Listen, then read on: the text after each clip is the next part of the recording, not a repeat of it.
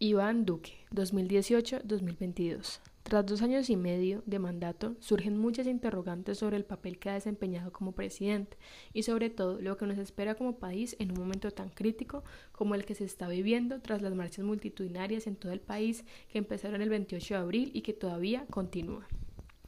A pesar de la gran inversión de más de 20 millones de pesos con contratos para posicionar su imagen, las famosas encuestas arrojan como resultado que la imagen de Duque frente a los jóvenes es desfavorable y ha caído sustancialmente desde que llegó al poder en el año 2018.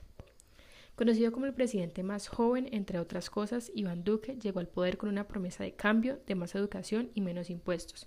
Sin embargo, estas promesas con el tiempo se han ido quedando a un lado y por el contrario, la agenda política se ha concentrado en la lucha contra el narcotráfico y la guerra contra las FARC-EP tras un proceso de paz fallido. Para entender mejor los aciertos y desaciertos del actual presidente, es necesario conocer su historia, así como su trayectoria en la política. Hijo de otro político, quien fue ministro de Minas durante el gobierno de Belisario Betancourt, Iván Duque Márquez nació en Bogotá en medio de una familia pudiente y muy bien conectada.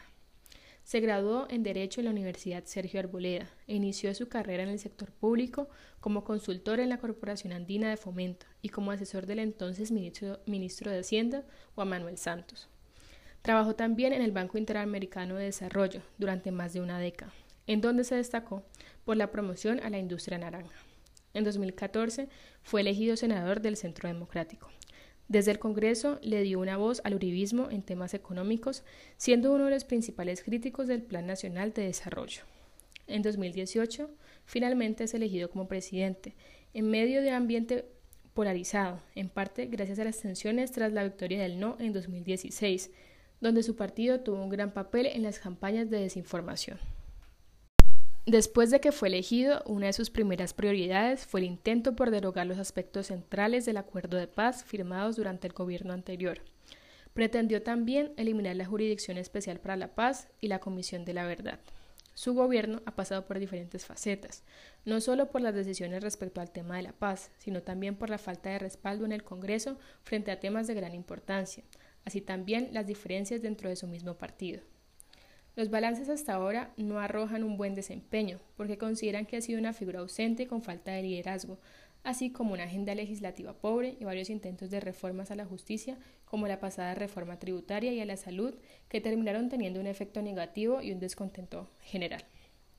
Y es que aunque bien es cierto que el mandatario vive uno de sus momentos más delicados con la llegada del virus en el 2019, el aislamiento obligatorio y la pérdida de empleos, una profunda crisis económica producto de una deuda pública del 60,4%. Las críticas hacen énfasis en un mal manejo del país, pues Duque le sigue apostando a la guerra más que a la paz.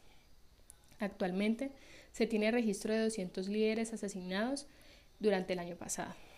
No existe ningún tipo de garantía ni para proteger la vida ni para tener una digna con un presidente que responde con un ¿de qué me hablas viejo? cuando le preguntan sobre el bombardeo del ejército a un campamento donde se encontraban varios menores de edad y que se refiere a los asesinatos de líderes como homicidios colectivos, es imposible no sentir angustias por el futuro, así como también las ganas de querer cambiarlo y no dejarlo en las manos de los mismos que siempre han gobernado.